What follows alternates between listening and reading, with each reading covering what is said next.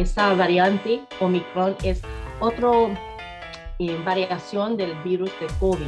Entonces, lo que sabemos de Omicron es que se transmite muy fácilmente, muy contagiosa, más aún que los virus que vimos antes, que se llamaba alfa o delta, eh, esa Omicron es aún más eh, contagiosa.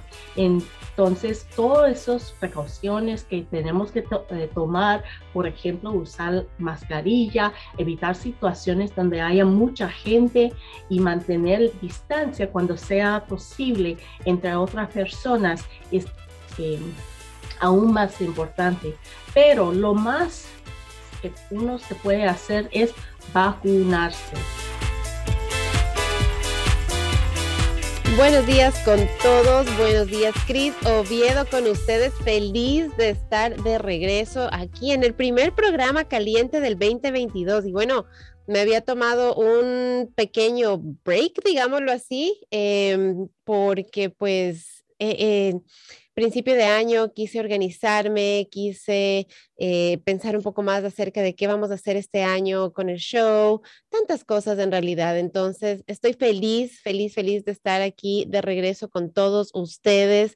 Estoy súper contenta de traerles buena información y, bueno, Hoy especialmente eh, vamos a empezar con una conversación que para muchas personas sé que está todavía en la mente. Sé que para muchos de ustedes todavía tenemos preguntas sobre COVID, sobre Omicron eh, y, y eso es lo que vamos a hacer hoy. Vamos a responder esas preguntas. Entonces, gracias por estar conmigo. Feliz aquí, emocionada con problemas técnicos en este primer programa del año. Así que si me ven un poco todavía... Eh, como que todavía no, no, no, logro asentarme bien es por eso, pero ya estamos aquí, estoy acompañada aquí de una de mis invitadas. Esta mañana el programa es un poco diferente también, entonces eso también les quiero contar que eh, la, la, invitada que tuve esta mañana hace un ratito, una persona muy importante aquí en nuestra comunidad, nos trae mensajes, nos trae actualizaciones, nos trae respuestas a algunas de esas preguntas que, que tenemos sobre el Omicron, sobre el COVID, que todavía están en nuestra mente.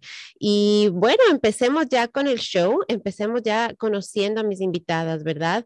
Eh, como les decía, la primera mitad fue pregrabada y fue pregrabada con la doctora Jinlen Chan. Ella es la subsecretaria de Servicios de Salud Pública del Estado de Maryland.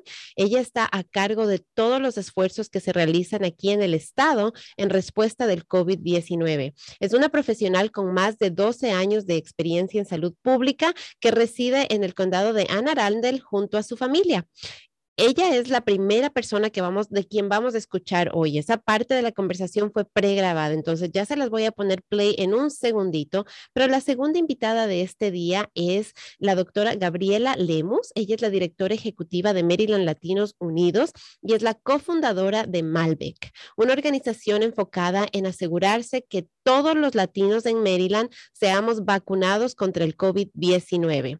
Gabriela tiene más de 15 años de experiencia profesional, es apasionada por defender y abogar por nuestra comunidad latina y por crear oportunidades que nos permitan crecer económicamente en un ambiente de justicia y equidad.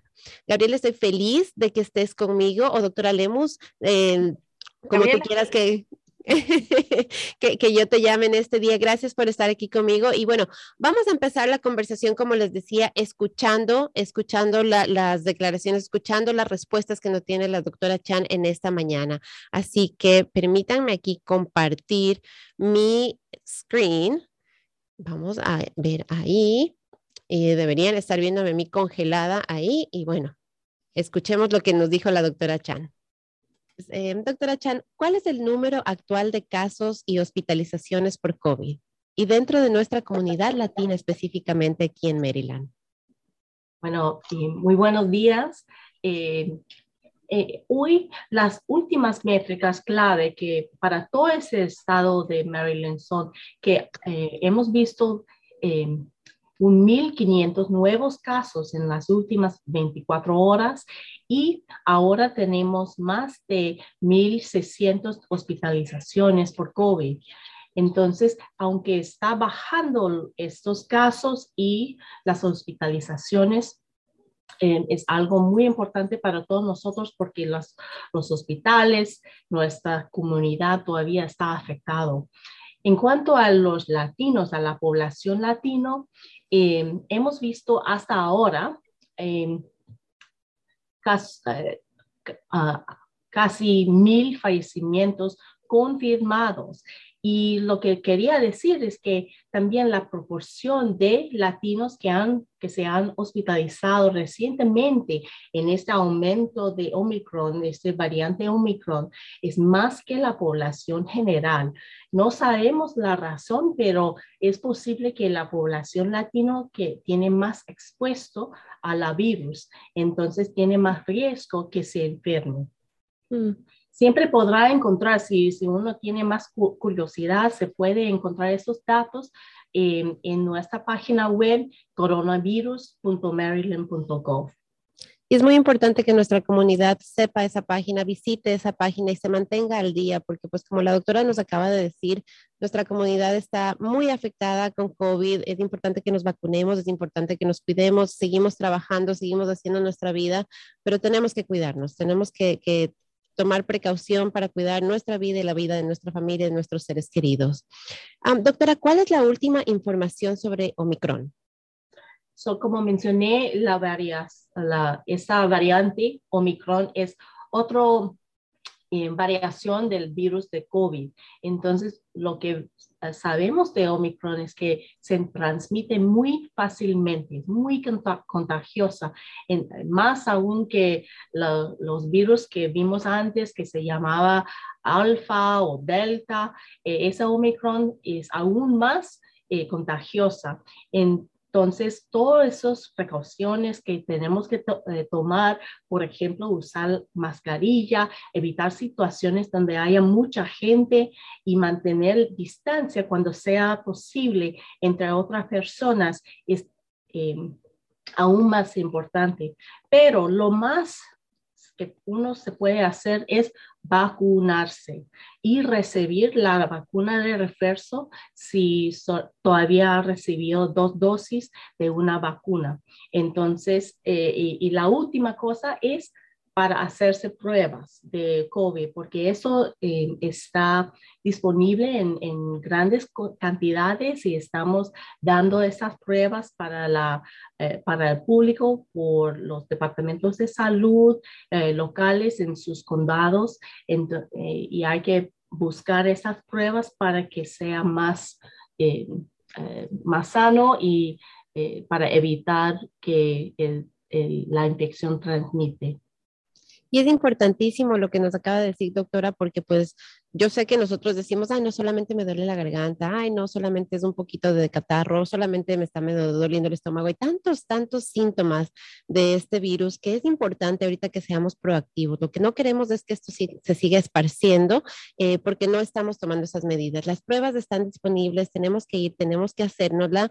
Eh, no, no, no, no hagamos lo que hacemos siempre los latinos, ¿verdad? No nos quedemos solamente con los tecitos, con, las, con los remedios caseros, digámoslo así, sino que seamos proactivos, protejamos nos protejamos de nuestra familia, hagámonos la prueba, pongámonos la vacuna para que podamos pronto ya dejar este COVID atrás y podamos empezar una nueva normalidad.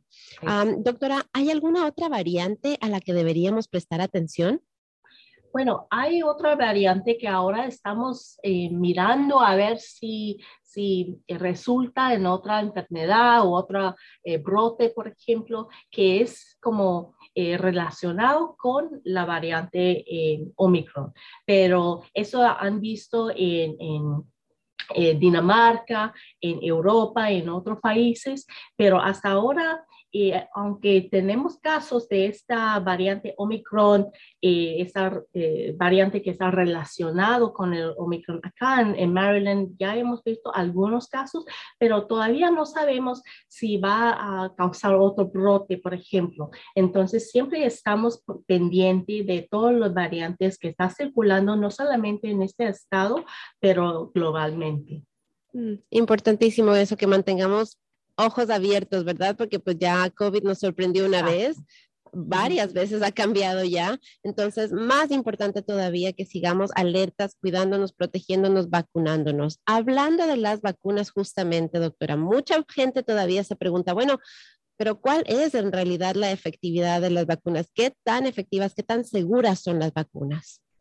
Bueno, con todas las variaciones de la virus, la gente sí tiene esas preguntas de que puede, eh, la vacuna se, todavía puede eh, protegerme y la respuesta es sí que esas vacunas contra el COVID son efectivas para prevenir las enfermedades graves, hospitalizaciones y, muertes. Y eso es lo más importante, que aunque que se enferme, que, que tiene un poco de tos, de fiebre, lo que queremos prevenir con las vacunas es para prevenir enfermedades graves. Y eso se puede ocurrir no solamente en personas de mayor edad, pero también en personas jóvenes, porque también yo, yo he escuchado que la gente dice, bueno, yo soy joven, yo soy sana, yo, yo, yo no tengo ninguna enfermedad, no tengo diabetes, no soy, pero entonces yo, yo no necesito una vacuna, pero eso no es eh, la realidad, porque hemos visto que las personas aún jóvenes de 20 años, 25 años, 30 años, se han hospitalizado y desafortunadamente también han muerto. Entonces, por eso yo les urge a toda la población que si no ha recibido la vacuna, que se vacune inmediatamente porque tenemos vacunas en, bastante y suficiente cantidad en todo el estado. Y es que ese era justamente uno de los mitos, ¿no? Al principio de esta pandemia que decíamos que solamente afectaba a personas eh, de, cierta edad o que tenían ciertas dolencias. Entonces, sí, se, se, se, habló mucho de eso en un principio, ¿verdad? Y como bien hemos dicho ya, el, el, virus varió, cambió, eh, mucha más gente se, se, expuso, entonces logramos romper esos mitos.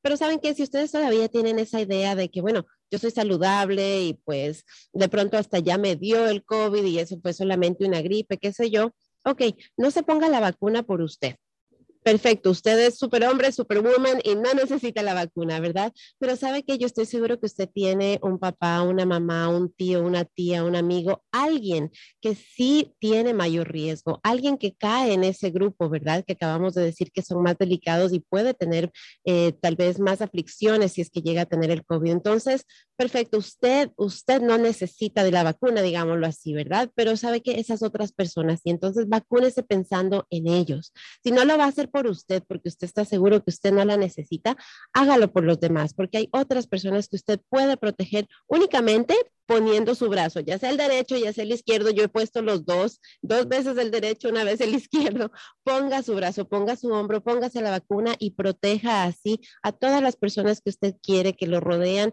y que de pronto no tienen ese, ese, esa mm, vitalidad tal vez que usted tiene. Así que por favor, vacúnese, hagámoslo hoy mismo. Eh, hablando de las vacunas y de los dos o los tres, ¿verdad? ¿Por qué es mm. importante ponernos ese refuerzo, doctora Chan? Bueno, los datos de vacunación ahora indican que alrededor de 70%, 75% de todos los latinos en Maryland se han vacunado por, con por lo menos una dosis, pero em, la efectividad de las vacunas contra el COVID-19 puede disminuir con el tiempo, más de seis meses, más de cinco meses, y las vacunas de refuerzo son esenciales para mantener la inmunidad lo más fuerte posible. Y eso es lo que eh, es, nuestro gol, es para mantener la inmunidad dentro de cada persona para que se puede reforzarse contra el COVID. Ni, ni importa si hay otras variantes que vienen. Mm. Así que sigámonos protegiendo con ese refuerzo. Si no lo ha hecho todavía, haga la cita hoy mismo y póngase ese refuerzo. Otra pregunta que yo sé que en nuestra comunidad suena mucho. Y como lo dije hace un momento, yo ya me enfermé, yo ya tuve el COVID, yo ya lo pasé. ¿Por qué me tengo que vacunar? O sea, yo ya, ya, ya lo tengo, ya tengo los, los, los ah, anticuerpos, o sea, ya me expuse, ya no necesito vacunarme, doctora. ¿Qué le puede decir a esas personas que, que, tienen esa idea de que yo ya lo tuve, ya lo pasé, ya no necesito una vacuna, ya el COVID me dio, ya estoy, ya estoy inmune? Bueno, he escuchado eso mucho y bueno, la, para infectarse, después de infectarse de, COVID, sí, hay un tipo de inmunidad y eso es importante, pero aunque se, se había infectado anteriormente, hace seis meses, el año pasado, debe vacunarse independientemente de que se haya tenido esta enfermedad. Eso es debido a que los expertos aún no saben con exactitud cuánto tiempo dura esta protección después de eh, recuperarse del COVID. Aunque se haya recuperado, es posible, aunque poco frecuente, que vuelva a enfermarse de COVID-19, 19, eh, perdón, COVID-19. Eh, recuerde que vacunarse es una forma mucho más segura de adquirir esa inmunidad. Entonces, las vacunas lo que hacen es que, por ejemplo, eh, es como que enseña el cuerpo de cómo combatir el virus cuando se infecta. Y enfermarse de COVID-19 pues, puede causar, causar enfermedades graves, aunque, eh, pero la vacuna no no cause eh, enfermedades. Entonces, por eso es importante que se vacuna, aunque sea después de una infección, porque dura más la inmunidad. Así que sigámonos vacunando. El mensaje aquí es bien claro ah, para toda la comunidad. La vacuna es la mejor protección que tenemos disponible ahora para nosotros y para nuestros seres queridos. Entonces, si usted tiene preguntas, mire, yo les invito a que ustedes vayan a una clínica y hagan directamente ahí sus preguntas. ¿sí? Lleguen ahí y lleguen con sus preguntas. No lleguen ni siquiera decidido a vacunarse.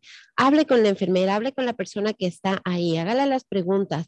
Eh, busque a alguien que hable español, hable con su doctor, hable en una clínica. Ah, llamen al, departamento de salud, no se queden con las dudas, no dejen de vacunarse porque tienen miedo, porque tienen dudas, porque qué sé yo, ¿sí? Respondan esas preguntas. Son pocas respuestas las que les podemos dar nosotros aquí, entonces búsquenla, busque la respuesta a su pregunta exacta. De pronto usted tiene alguna situación específica eh, de su salud o qué sé yo, algún, algún miedo, alguna cosa que escuchó, lo que sea, es válido. Haga la pregunta, tenga la respuesta y póngase la vacuna. Doctora, cambiemos un poquito acerca de la, y hablemos acerca de las pruebas, porque sé que hubo un, periodo específicamente en el que acceder a una prueba era muy difícil. Creo que ya ahora lo hemos superado y otra vez hay bastante disponibilidad para hacernos la prueba de COVID. Entonces, hablemos acerca primeramente de las pruebas de detección en casa. ¿Son confiables estas pruebas y cómo las podemos acceder? No, esa es una muy buena pregunta. Em, este, eh, el Estado está distribuyendo ahora millones de estas pruebas caseras a todos los departamentos de salud con, locales en todos los condados, eh, también en centros de adultos mayores y otros lugares en todo el, eh, estado. Eh, la forma más sencilla de obtener estas pruebas caseras gratuitas es ponerse en contacto con su departamento de salud. estas pruebas caseras son confiables porque están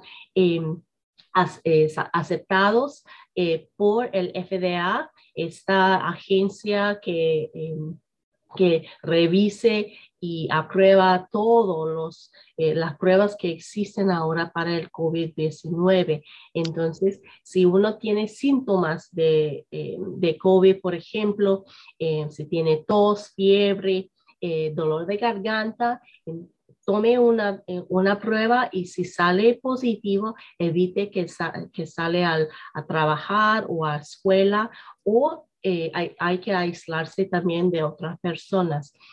Pero eh, eh, si puede conseguir pruebas para su familia, existe gratuitas en toda la comunidad. Hay que buscar y yo les exijo para llamar a su departamento de salud de su condado o en la ciudad de Baltimore.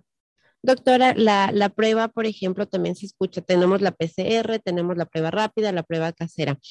¿Existe, es, es mejor la una que la otra y existe tal vez circunstancias específicas cuando yo debería elegir una PCR en lugar de una casera o no importa? Cuéntenos un poquito más acerca de las diferencias, tal vez las similitudes entre la una y la otra. Bueno, la, la, PCR es una prueba que es muy eh, sensitiva Eh, eh, eso significa que aunque tiene solo un poco de virus dentro de, de, su nariz, esa prueba se puede detectar que hay este virus, que existe el virus. Pero el problema con el PCR es que hay que hacer la prueba en un laboratorio. Entonces, sacan la muestra, que se mande a un laboratorio para que se haga la prueba ahí y demora un poco como un día, dos, tres días para resultar la prueba. Y en esos tres días hay que esperar. La, la prueba rápida se puede hacer en la casa y sale el resultado dentro de 10 o 15 minutos.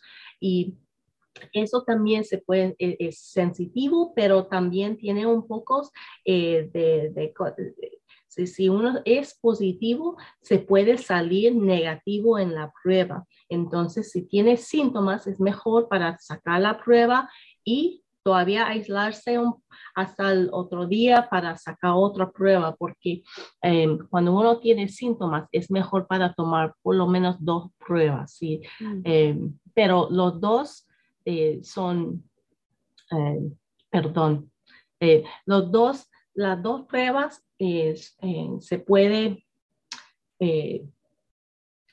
Perdón. Detectar, no, en las dos pruebas puede salir, se puede detectar, entonces las dos pruebas son confiables, es lo que estoy entendiendo, ¿verdad? Sino que la una es más sensitiva que la otra, tal vez hasta por eso se demora más en dar los resultados, ¿verdad? Pero, perdón, perdón, sí, la PCR demora un poco más, pero es más sensitivo, pero si uno tiene esa prueba de casera eh, en casa, también es confiable para que tomar, especialmente si, si tenga síntomas la persona. Fantástico. Así que si usted tiene síntomas, puede hacerse la casera, puede hacerse la PCR, se puede hacer las dos, la doctora nos acaba de decir, de pronto esperen, si es que le, porque a veces nos apuramos y nos hacemos la prueba rápida en casa y decimos, ah, no es negativo, entonces mis síntomas no son.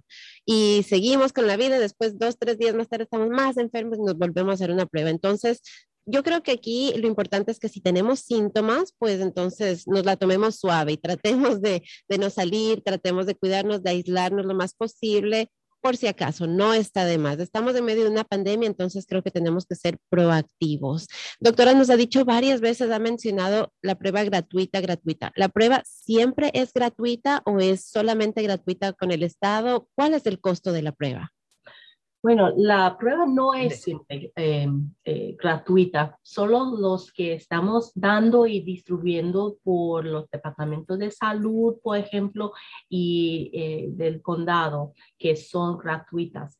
Eh, entonces, por eso hay que llamar o buscar en el sitio web de nuestro COVID coronavirus.maryland.gov para buscar locales donde haya esta prueba eh, las pruebas caseras. ¿Y las vacunas? ¿Las vacunas sí son gratuitas siempre en cualquier parte que nos las hagamos o también varía? Bueno, eso en todos los centros de departamentos de salud son gratuitas. En algunos casos, por ejemplo, clínicas o en, eh, en farmacias, se puede cobrar solamente para la administración y si, si no tiene seguro, se va a cobrar su seguro. Si no tiene seguro, entonces no, no les cobre. Entonces, las vacunas deben ser gratuitas en todo el estado. Fantástico. Así que preferiblemente si ustedes de pronto no tienen seguro, no tienen recursos y dicen, no me quiero hacer la prueba porque me va a costar, comuníquese con su departamento de salud, el lugar donde ustedes pueden ir y accederlas de manera gratuita. Es importante el estado migratorio, sé que para nuestra comunidad es una pregunta muy grande, o sea, cuando yo me vaya a hacer la prueba o cuando yo me vaya a vacunar, me van a pedir documentos, me van a pedir que sea ciudadano residente, ¿importa mi estatus migratorio? No, su estado migratorio no importa a nosotros. El hecho de tener acceso a la vacuna, o una prueba de COVID-19 no pondrá en riesgo eh, ninguna persona de su estatus migratorio. Eso es lo, lo, más importante, porque ese mensaje es muy importante para saber, porque para nosotros es para proteger la comunidad, para proteger las personas que viven acá en el estado de Maryland, ni importa su estatus. Vacúnese si es elegible y casi toda la población son elegibles para las vacunas. Eh, aunque no tienes, eh, si, no tengas seguro médico, documento de identidad ni número de seguro social, igualmente puede vacunarse contra el COVID. Fantástico, así que vacunémonos, no hay pretextos, no hay barreras, la vacuna es para todos. Em, doctora, el CDC recién cambió los periodos de aislamiento, de cuarentena. Eh, ¿Nos puede ayudar para aclarar un poquito? Porque pues, y yo sé que todo esto es fluido y todo esto sigue cambiando y de pronto hoy grabamos y mañana ya tenemos nuevas reglas, pero hoy, hoy miércoles, febrero 2, cuéntanos cuáles son esas reglas que la CDC ha puesto de aislamiento, de cuarentena en caso de que tengamos COVID-19. Sí, bueno, esas, ah, esas guías se pueden ser confusos, pero la realidad es que están em, simplificando eh, poco a poco todas estos, eh, em, eh, las guías que se, se em, se están implementando. Se sí, está implementando. Entonces, si obtiene un resultado positivo, eh, debe aislarse en la casa independientemente de si haya vacunado. Podrá estar cerca de otras personas solamente después de cinco días a partir de la fecha que de inicio de tus síntomas o la fecha de una prueba positiva. Entonces, eso es para aislar cinco días en vez de diez días, que era la, eh, eh, la guía anteriormente. Y también tiene que eh, estar por lo menos 24 horas sin fiebre y sin utilizar medicamentos antifebriles y cuando sus síntomas de COVID se han mejorando. Eh, esos son los, eh, eh, las características antes de que puedes salir para trabajar o entrar a escuela cinco días ahora en vez de, en vez de diez días.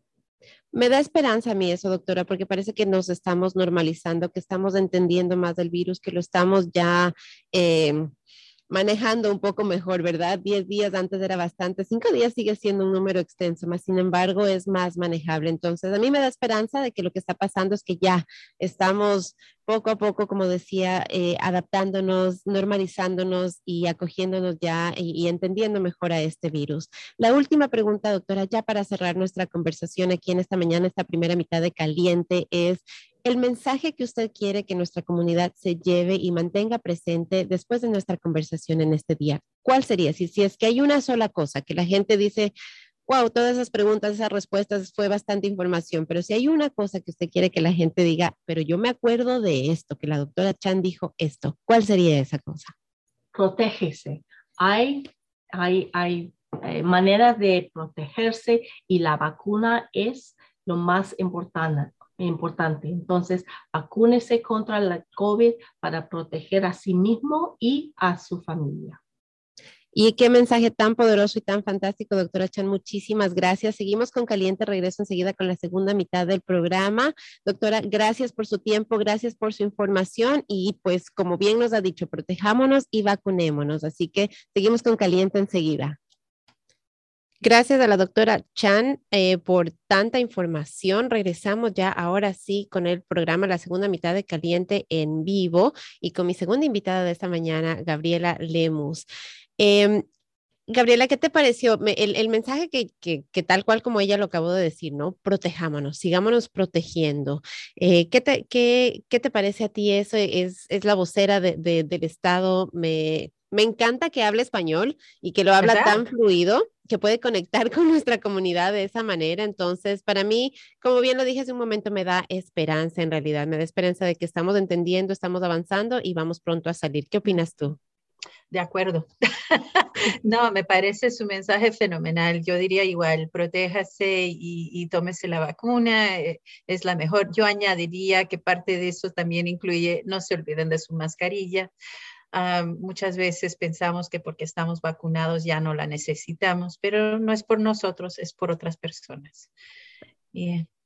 Así es, no totalmente de acuerdo. Y lavémonos las manos, ¿no? No está de más. Ah, lavémonos las manos, mantener distancia. Las primeras lecciones son las mismas, siguen iguales. Increíble, las lecciones que aprendimos desde casa, desde chiquititos, ¿no? Lávate las manos, lávate las manos, que nuestra mamá nos repetía y ahora, pues, ¿qué tal, no? La, la, solución para la pandemia. Las mamás saben, para que vean que las mamás. y las abuelitas.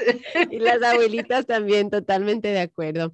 Con Gabriela vamos a, a transicionar un poquito, vamos a responder otras preguntas, eh, empezando por Malbec, ¿verdad? Empezando por conocer un poco más acerca de esta organización. Cuéntanos eh, de dónde nace Malbec, por qué se creó Malbec. Malbec nació de necesidad. de hecho, pero tiene una historia muy particular. Ah, nació particular específicamente en Anápolis con, una joven que trabaja con el alcalde ahí, que notó que la comunidad hispana nadie le estaba realmente proveyendo los recursos que necesitaba, ¿no? Y no, no entendían nada, sabían que estaban enfermándose y ella le pidió permiso al, al, al, alcalde, se lo dio y creó un proyecto que se llama Cuídate Anápolis. Cuando se dio cuenta que hubo mucha, mucho éxito, ella empezó a buscar otras organizaciones sin fines de lucro que la podían apoyar. Entonces ahí es cuando empiezan a entrar nuestros colegas de, Centro de Ayuda, Center of Help, y, ah, y, las iglesias. Y pues ella y yo nos pusimos en contacto, empezamos a hablar y le dije, ¿qué proyecto fenomenal lo deberíamos hacer a nivel estatal? Y ella dijo, ¿por qué no? Y yo dije, ¿por qué no? Entonces empezamos a buscar más colegas, más ONGs. hay que recordar que en ah, Maryland la comunidad hispana ha crecido muchísimo, ya estamos al 12%, pero una gran mayoría se encuentra en cinco condados. Entonces, si uno está trabajando, digamos, más de unos casi entre 60 y 70% están localizados entre Anna, Arundel, uh, Baltimore City, el condado de Baltimore, Montgomery y Prince George's. Entonces, eso empieza a reducir un poco el trabajo y, y pues pensamos, ¿por qué no? Son cinco condados es un poco más manejable. Bueno, así empieza la cosa, no quiere decir que fue exactamente así, ah, pero ha sido toda una aventura fenomenal ah, porque hemos tenido mucho éxito y en poco tiempo. Ah, hay muchas organizaciones sin fines, bueno, no hay tantas que trabajan con la comunidad hispana, voy a hacer, voy a corregirme aquí. Ah, pero las que trabajan con la comunidad conocen muy bien a la comunidad, tienen acceso, tienen la confianza de la comunidad y, la, y son parte de ella. Son personas que, que viven ahí, que comparten, que comemos en los mismos restaurantes, etc. Entonces, de, con eso empezamos. Y pues desde ese entonces, uh, que solamente es, es, difícil creer que eso empezó en junio del año pasado, aquí estamos ya solamente a siete meses, seis meses. y hemos podido, eh, ya entre junio y octubre habíamos vacunado a más de 13 mil personas. y entonces seguimos en ello, porque como, como dijo la doctora Chan, es cuestión de necesitas la primera vacuna, la segunda y la tercera.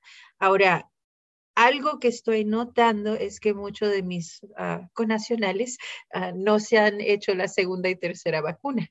Uh, y, y, yo sí les, les pediría que no, no se olviden, porque sí hace una diferencia bastante grande en términos de, de poder infectarse y, e infectar a otros. Lo otro es que um, también pensamos, y como empecé a decir al principio, que, que, no necesitamos mascarillas si estamos vacunados. Tampoco es así, aunque estemos vacunados nos podemos enfermar. Lo bueno es que probablemente no vamos a caer en el hospital y no, no, no vamos a... E, es, pues, es, mucho menos la, la, posibilidad de poder infectarse. Entonces, ah, pero ahí es como empezó. Ahora estamos viendo, ah, estamos creciendo más todavía. Tenemos 27 ah, promotores que trabajan con nosotros a nivel comunitario, con, tanto con las ONGs como con los condados mismos. hicimos eh, la semana pasada, hicimos el primer entrenamiento de profesionalización de estos promotores porque lo que hemos notado mientras empezamos este trabajo es que no es solamente cuestión de vacunarse contra COVID, es cuestión de equidad en el sistema de salud y buscar cómo, cómo tener éxito para no siempre encontrar, cuando encontremos barreras podemos superarlas, ¿no? Entonces, estamos, yo veo esto, esto va a ser un proyecto a largo plazo para el sistema de salud. No veo cómo no lo puede ser. Em, y el, eh, de un problema sale algo positivo, que es eh, todos los problemas que teníamos al acceso de salud antes siguen así, pero hemos aprendido tanto y hemos aprendido cómo superarlos. Entonces, creo que, que, tiene, que tiene, tiene posibilidades a largo plazo. Y eso es importantísimo porque entendemos, ¿verdad? Entendemos que nuestra comunidad muchas veces, por eso lo dije anteriormente con la doctora Chan, de pronto no tiene seguro, de pronto no tiene acceso porque hay barreras. Hay barreras que tenemos por ser inmigrantes. A veces es únicamente migración, a veces es el lenguaje, a veces es el que no sabemos, a veces tenemos el lenguaje, eh, tenemos los, los, recursos, pero sencillamente no conocemos, ¿verdad? A dónde ir o dónde hacer las preguntas. A veces nos da miedo, a veces nos da vergüenza. Bueno, mil y un razones. Entonces, yo también coincido contigo en que algo bueno que ha salido de este COVID es que justamente ha traído a la luz todo eso y hemos podido normalizar las conversaciones sobre eso y hemos podido ver al sistema de salud como tal y decir, aquí estamos realmente fallando y tenemos que ponerle atención. Entonces, me da esperanza, eh, pero tenemos que trabajar. Dos cosas, tenemos que trabajar tenemos, y tenemos que hacer presencia. Yo, yo les invito a todos los que están viendo el programa que estamos escuchando, por favor, vayan. O sea, al momento en que se arma un, una, se, se, invita a la gente a que participen en algún programa, que lleguen a alguna cosa, que va a haber algún recurso, lleguen por favor, porque hay gente como Gabriela que está pidiendo, está diciendo, mira, nuestra comunidad necesita. Y el gobierno le dice, ok, Gabriela, te voy a creer que necesitas, entonces te voy a dar ahorita un fondo para que tú vayas y hagas esto. Y Gabriela, perfecto, toma los fondos, va, lo organiza, lo hace. Y llegan cinco personas. ¿Qué va a pasar? Va a pasar que el gobierno le dice, pero Gabriela, decías que habían muchas personas que necesitaban, decías que había muchas personas que, que, que, estaban urgentes de estos recursos, te dimos los fondos, te dimos todo y no llegaron sino solo cinco personas. Entonces ya no te los vamos a volver a dar. Es importantísimo que hagamos acto de presencia, por favor, a toda nuestra comunidad latina. Es hora de alzar la mano, es hora de hacer bulla, es hora de que, de que realmente salgamos y salgamos con fuerza, dejemos los miedos atrás.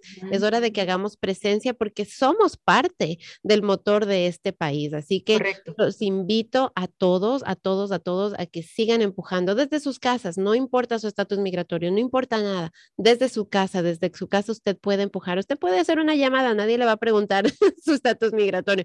Usted puede llegar a estos eventos, nadie le va a preguntar nada de esas preguntas, nadie le va a hacer eso. Al contrario, lo que queremos es hacer presencia, hacer fuerza para cambiar, para que lleguemos a esa equidad de la que nos hablaba Gabriela. Me apasiona todo eso, como te podrás dar cuenta. Es un punto súper importante porque parte de esto es hacer la abogacía para cambiar las políticas públicas que nos afectan. Si no estamos incluidos no nos representan, si no nos representan, salen mal las leyes. Entonces, es todo, todo es, en conjunto. Y, y, también cuando te escuché hablando, también estaba, me decía sí, y todos estamos conectados. No importa que seamos inmigrantes, que llevamos ya 100 mil años aquí en este lugar, estamos conectados y pues eh, somos comunidad. Totalmente de acuerdo.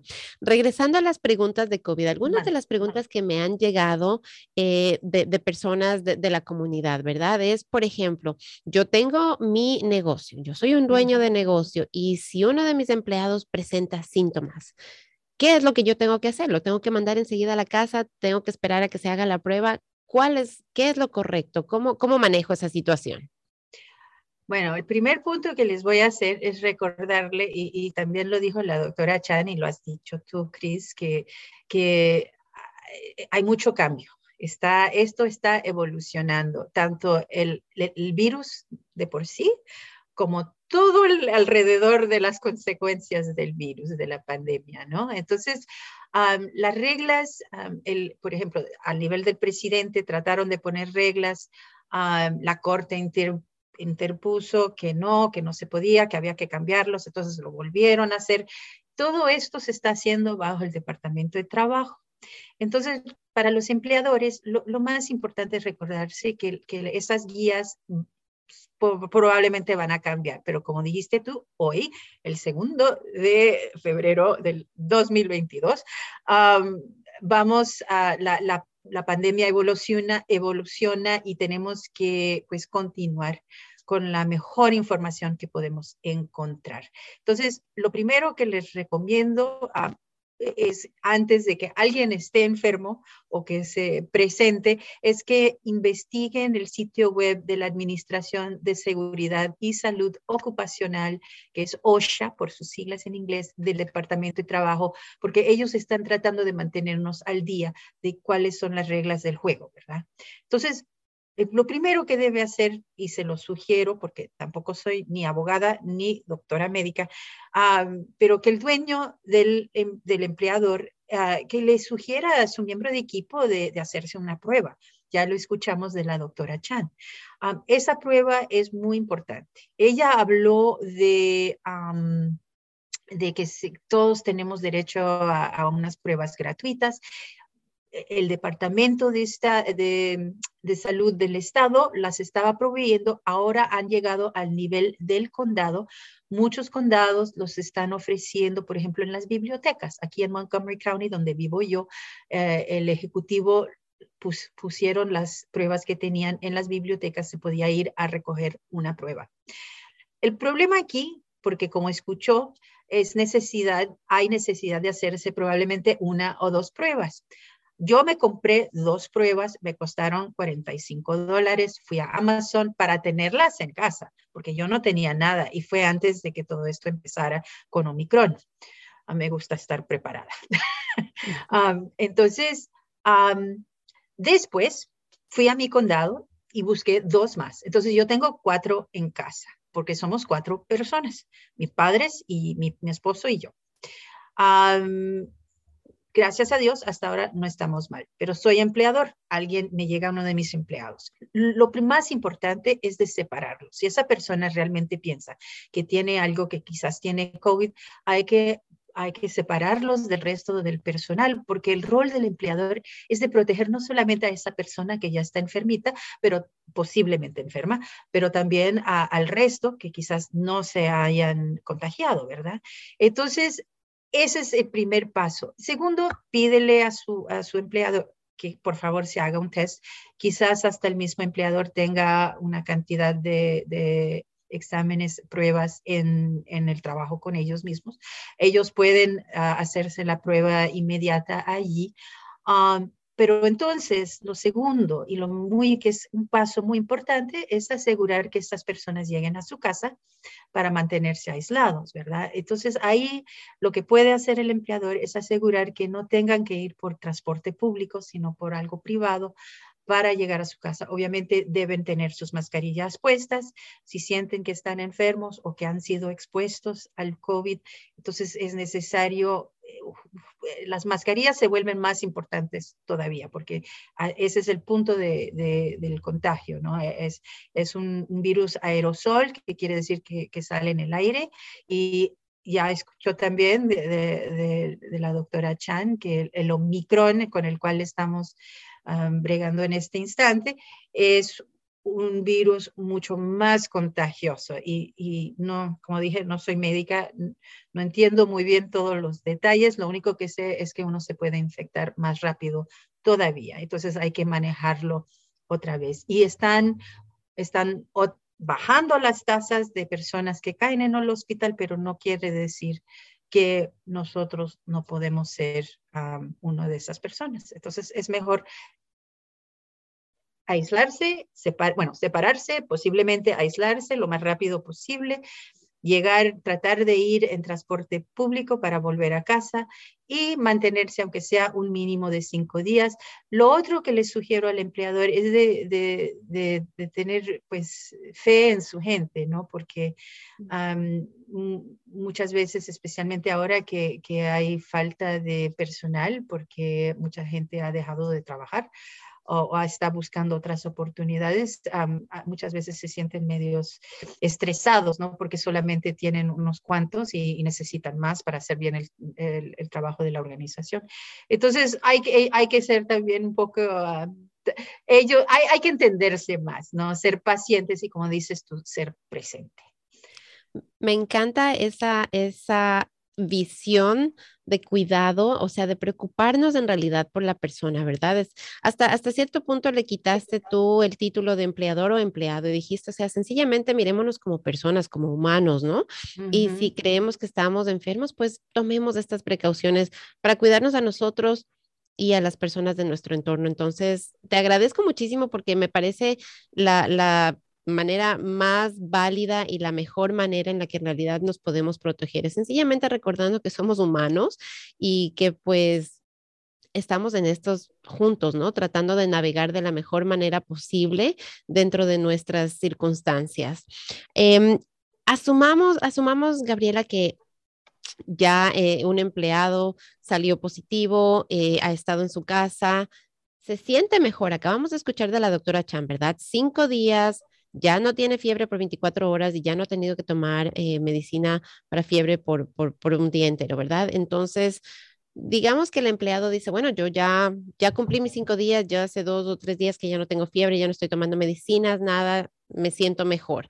Todavía tengo un poquito de, de, de, de, qué sé yo, de tos, porque eso es lo último que se te va. En una gripe regular, eso es lo último que se te va. lo último que se te va es la, la tos, la, la, congestión. Yo muchas veces sueno, eh, digo yo mi voz sexy, le digo yo, pero no es nada sexy, al contrario, es, es, es, es diferente, ¿verdad? Pero hay cosas que se notan, que se sienten y que los demás pueden reconocer. Puede, por ejemplo, en ese momento entonces el empleador exigirle al, empleado que se haga una prueba y que tiene que traer la prueba negativa antes de poder regresar a trabajar o es suficiente haber cumplido con esos protocolos de la CDC para volver a empezar a trabajar? Bueno, el empleador no puede requerir a un empleado, su, empleado que, esté, que estuvo enfermo, que, que le entregue un test un resultado. E, eso, eso no se, supuestamente no se permite, pero también no es, están diciendo que no es factible, que, que especialmente si se hace el, el, test que, que, tiene que ir al, laboratorio, ah, puede tardar varios días, puede ser muy complicado. Entonces, lo que sí es, yo le sugiero al empleado, a, la persona que, que tuvo que, aislarse, que se haga el test de todas formas ya que hay tantas oportunidades de, buscar uno ah, gratuitamente, vale la pena. como yo les dije, yo mantengo unas cuantas en mi casa y si estamos, si alguien piensa que está enfermo, inmediatamente saco el test, a menos para asegurarme a mí misma. Y de todas formas tomamos la precaución. Todo esto es cuestión de tomar precauciones. No, no, no hay exactitud. Y eso es, eso es lo incómodo. ¿Verdad? Porque no se puede decir con X, Y y Z sale A. lo, entonces, el empleador no lo puede requerir, pero le sugiero al empleado que quiere volver al trabajo que lo haga. ¿Tiene sentido? Sí, tiene totalmente sentido. Y, y, yo, le, y yo le, le, añadiría ahí, o sea, que consulte con un experto, ¿verdad? Consulte con un doctor. Porque sea, con, este, con este virus, así como bien nos acaba de decir Gabriela, hay tantas variantes. Hay personas que ya no tienen un solo síntoma, ¿verdad? Y sin embargo se hacen la prueba y sigue saliendo positivo después de un mes de haber tenido todos esos síntomas. Entonces, pero los doctores le dicen, es porque usted tuvo, entonces ya no, no se preocupe usted, si no tiene, está bien. O sea, hay tantas variantes, hay tantas cosas. Entonces, yo, yo, yo les, yo aumentaría lo que dice Gabriela, ¿verdad? Cumplir con los protocolos, cuidarnos, ser honestos, como tú bien decías hace un momento, o sea, realmente, eh, si me siento mal, pues me voy a quedar en casa, ¿verdad? Si me siento bien, entonces, y ya seguí mis protocolos, entonces voy a seguir con mi mascarilla, lavándome mis manos, manteniendo la distancia eh, y voy a regresar. Me voy a hacer la prueba para saber, o sea, para, para tener esa información. Y si todavía tengo preguntas, pues entonces vamos donde un doctor, ¿verdad? Vamos donde un experto, vamos donde alguien que en realidad eh, sepa hasta para protegernos ¿verdad? Porque pues, bueno, si yo ya no tengo síntomas, ¿por qué me sigue saliendo todavía positiva la prueba, cierto? Eh, ¿Por qué todavía sigo indicando aquí? De pronto el doctor quiere revisarte otras cosas. Entonces es importante, es importante ser proactivos. Así que importante para los empleadores, no pueden exigirla, pero importante como empleados eh, que, que que tenemos ese aprecio, ese aprecio por nuestra empresa, por nuestros em, eh, cotrabajadores, ¿verdad? Por todas las demás personas con las que nos rodeamos y por las personas con las que interactuamos, ser proactivos y cuidarnos. Entonces, muy, muy válida tu sugerencia. Eh, la, otra, la otra pregunta que tengo eh, así bien puntual es si es que los empleadores pueden exigir a los empleados que se vacunen, porque sé que eso ha causado polémica y quiero que nuestra comunidad tenga la respuesta en este día. bueno, yo quería darles una respuesta bien clara y desafortunadamente no es súper claro, pero sí fui al, al sitio web del EEOC ah, para revisar qué es lo que nos sugerían, porque el EEOC es el es el sitio web del gobierno que, asegura, uh, como se dice, derechos al acceso equitativo al empleo, ¿verdad? Pero también dirigen y, vigilan ¿no? Eh, las regulaciones y los reglamentos acerca de las leyes y, cómo se aplican. Entonces, ellos dicen que un empleador sí tiene el derecho de requerirlo, pero que hay excepciones. Ah, y pueden ser porque, digamos, alguien está embarazada, una muchacha está embarazada, una mujer está embarazada y no quiere, eh, tiene mucho miedo. E, eso es una, una e, eso tiene sentido, que, que, no se quiera vacunar. ahora, también puede ser algo religioso. Que, que, su religión no le permite o no es parte de ello. Eso también se puede permitir, pero pero el requisito tiene que, ser razonable y tiene que caer dentro de ciertos rúbricos. ahora, si es cuestión de que, requiere ciertas adaptaciones o algo, el, punto es que toda adaptación puede ser, tiene que ser razonable. Entonces, digamos, eh, trabajas en administración te quiere, prefieres no vacunarte. tu empleador requiere que te vacunes. Ah, entonces, lo que sí puedes hacer es trabajar en casa porque trabajas más que nada con un sistema de computación y puedes hacer arreglos con tu empleador para poder hacer eso también. Desafortunadamente, en nuestra comunidad latina preciosa y querida, solamente un, creo que es entre 19 a 21% de toda la población hispana tiene la posibilidad, ha tenido la posibilidad de trabajar desde su casa. Entonces, no somos muchos, yo sí puedo, pero no todo el mundo puede. O si requiere un, si, por ejemplo, si eres un trabajador de construcción. pero el empleador, de lo que yo tengo entendido, sí tiene derecho a requerir una vacuna. pero como empleado, tú tienes el derecho a decir no quiero y tienes entonces entre el empleador y el empleado se hacen decisiones. Quizás el empleador dice, vamos entonces, yo te acepto, yo entiendo, pero vas a tener que hacerte más pruebas y a menudo. O quizás es una, una compañía muy grande y hay digamos, más de 100 empleados en cada local, puede ser que hasta hagan pruebas así, sin, de todos, ¿verdad? No todos a la vez, pero escogen a 20 personas y esas 20 personas tienen que hacerse una prueba. También eso puede ser una posibilidad, pero esos son arreglos que se tienen que hacer entre la persona que trabaja y la persona que dirige la corporación o la entidad en la cual uno trabaja. Así que la comunicación es lo que yo estoy entendiendo aquí, es lo clave. Primero entender entender que sí, que nuestro empleador tiene ese derecho, tiene el derecho de exigirnos, porque yo sé que muchas personas decían, ¿cómo me van a exigir? No, yo no me quiero poner y, a mí no me pueden decir que si me la pongo o no me la pongo. La respuesta es clara. El empleador puede escoger y decir, yo sí le voy a requerir a todos mis empleados que se pongan la vacuna. lo que nosotros podemos es hablar con ese empleador y tratar de llegar a acuerdos, como nos decía Gabriela, tratar, tal vez trabajar en casa, em, tal vez hacernos la prueba. Yo sé que, por ejemplo, aquí en, donde yo trabajo en HCC, eh, a las personas que no se han vacunado, lo que se les ha pedido es que se hagan una prueba y que tienen que dar los resultados cada lunes antes de volver a, trabajar. Entonces, pueden haber maneras.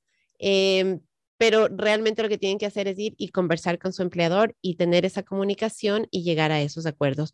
Gabriela, son las 11 y 7. Quiero asegurarme que puedes quedarte conmigo unos minutitos más. Yo sé que solamente estábamos hasta las 11, pero si tú estás bien, entonces va a terminar ya con unas cinco preguntas más y, y cerramos la conversación. ¿Estamos bien? Um, tengo otra reunión a las 11 y cuarto.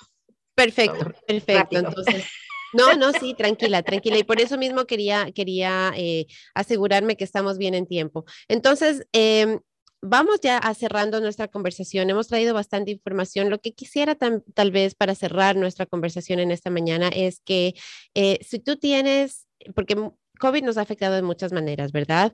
Eh, hablábamos de salud y de pronto hay personas que no tienen seguro médico, pero son elegibles, ¿verdad? Hablábamos de personas que de pronto están pasando la mal y no tienen para pagar su casa porque se han quedado sin trabajo.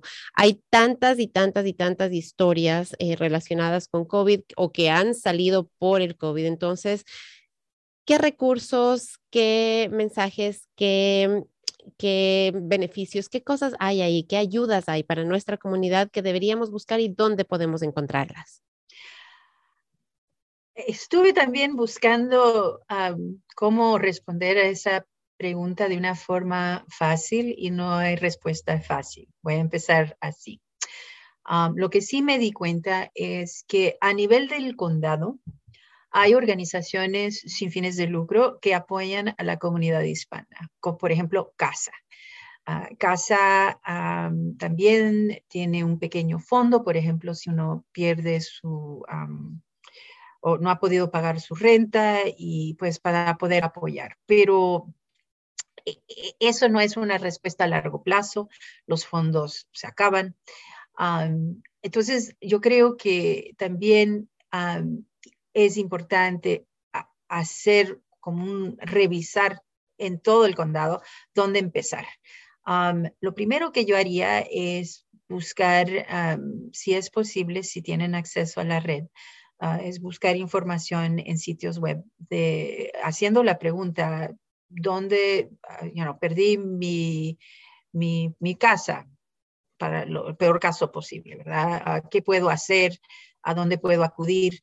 Entonces, probablemente el sitio web le va a dirigir a una organización como the um, Latino Economic Development Center, el Centro de Desarrollo Económico Latino, um, para qué se puede hacer uh, en, términos de, de, su casa para no perder la casa. Um, o, por ejemplo, en Baltimore, en la ciudad de Baltimore, hay una oficina del alcalde para asuntos de migrantes esa oficina tiene mucha información de diferentes, uh, refiriéndoles a, especialmente a los, a los inmigrantes y de todo tipo, porque algo que se entiende aquí en Maryland es que hay muchos estatus distintos de lo que es ser migrante, ¿verdad? Puede haber, puede ser un joven que es parte de la, de, de DACA, por ejemplo, que, que, llegó de niño indocumentado, pero ha sido procesado. O puede ser que, que es una persona que llegó como refugiado también, o que, que buscó a, a, asilo. Um, hay diferentes reglas de juego para cada uno. Lo importante allí es de buscar información. Lo segundo que les sugiero es de, de tener, no ser muy, muy, muy, confiados, ¿verdad? Tener cuidado, porque hay, hay, siempre que hay situaciones así, hay gente que abusa y, y, no quiero que caiga con una persona que, que le haga daño y, y, que le quite dinero y, y que le promete el, el, el, sol y la luna y, no, no es así. Um, entonces, eso es lo otro que, que, hay que recordar y hacer, cuando uno investiga, asegurar que está viendo sitios confiables.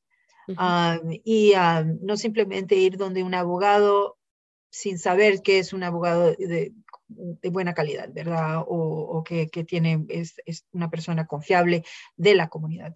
Ah, entonces, eso realmente, como dije, no es fácil. Hay diferentes oficinas. Ah, yo sigo buscando listas de recursos. Ah, yo sé, por ejemplo, que en, Prince George's hay una organización que se llama the Latin American Youth Center, el Centro de Jóvenes Latinoamericanos. ellos trabajan mucho con la comunidad de inmigrante aunque ellos no tengan la respuesta exacta, probablemente porque están tan bien conectados en su comunidad, van a saber con quién ir y les van a poder recomendar a dónde ir y cuáles son los pasos que debe tomar. Porque, por ejemplo, si uno necesita seguro médico, que pues en este país todo el mundo requiere algo, no puede, si uno es indocumentado, por ejemplo, no, no puedes acudir al Estado que recibe o a fondos que, vienen del gobierno federal, de los impuestos federales, eh, eso te puede hacer daño, te perjudica para después cuando ya estás arreglando tus documentos. Entonces, mejor ah, piénselo bien, busque dónde ir en zonas confiables, pero es, es un trabajo, hay que hacer el trabajo, no es una respuesta fácil ni rápida. Ah, pero también hay muchas personas que se están dedicando a esto y ah, yo espero Después de hacer esta entrevista, esto es algo que yo personalmente voy a buscar cómo hacer, cómo empezar a crear una, lista de, una base de datos de recursos aquí en el estado, a donde se puede acudir para cada cosa que estamos hablando. Porque solamente para hacer esta entrevista, yo puse cuatro horas buscando sitios web ah, para poder darles respuestas correctas y, no desviarlos a, una carrera de, locos, ¿verdad? Ah, buscando cosas a las cuales no, no, no es fácil encontrar. Totalmente. Y lo otro que es también un poco difícil es que no, no todo está traducido al español. Así es.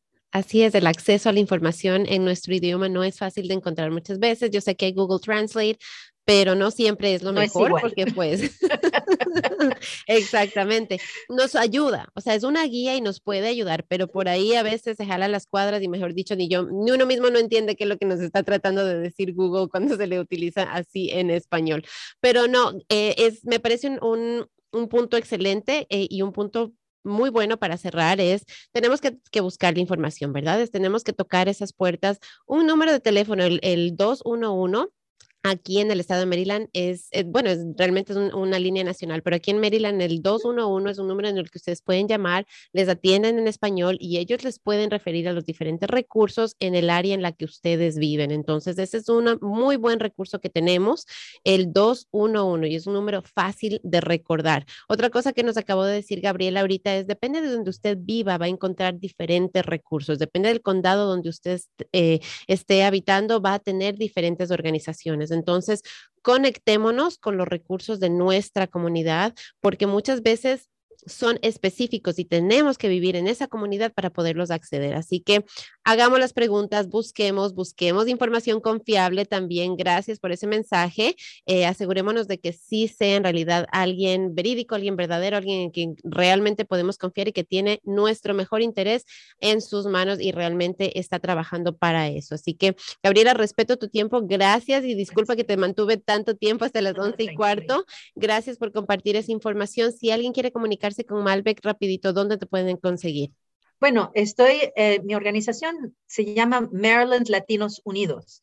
Entonces pueden ir al sitio web www.marylandlatinosunidos.org. Fantástico. Así que ahí se pueden comunicar con Gabriela. Saben a mí también dónde encontrarme en Facebook como Cris Oviedo, Dragon Digital Radio, la página de la estación.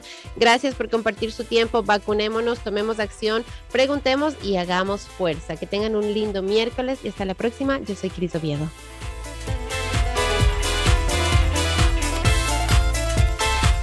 Connect with us. We are Dragon Digital Radio.